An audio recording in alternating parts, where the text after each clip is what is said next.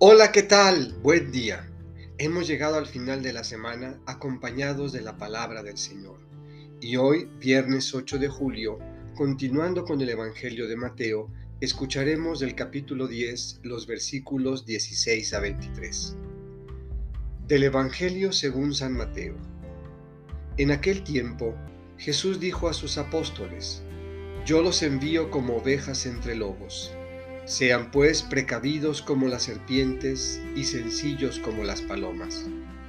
Cuídense de la gente, porque los llevarán a los tribunales, los azotarán en las sinagogas, los llevarán ante gobernadores y reyes por mi causa.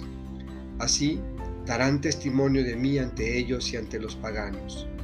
Pero cuando los enjuicien, no se preocupen por lo que van a decir o por la forma de decirlo, porque en ese momento se les inspirará lo que han de decir, pues no serán ustedes los que hablen, sino el Espíritu de su Padre el que hablará por ustedes. El hermano entregará a su hermano a la muerte, y el padre a su hijo. Los hijos se levantarán contra sus padres y los matarán. Todos los odiarán a ustedes por mi causa, pero el que persevere hasta el final se salvará. Cuando los persigan en una ciudad, huyan a otra. Yo les aseguro que no alcanzarán a recorrer todas las ciudades de Israel antes de que venga el Hijo del Hombre.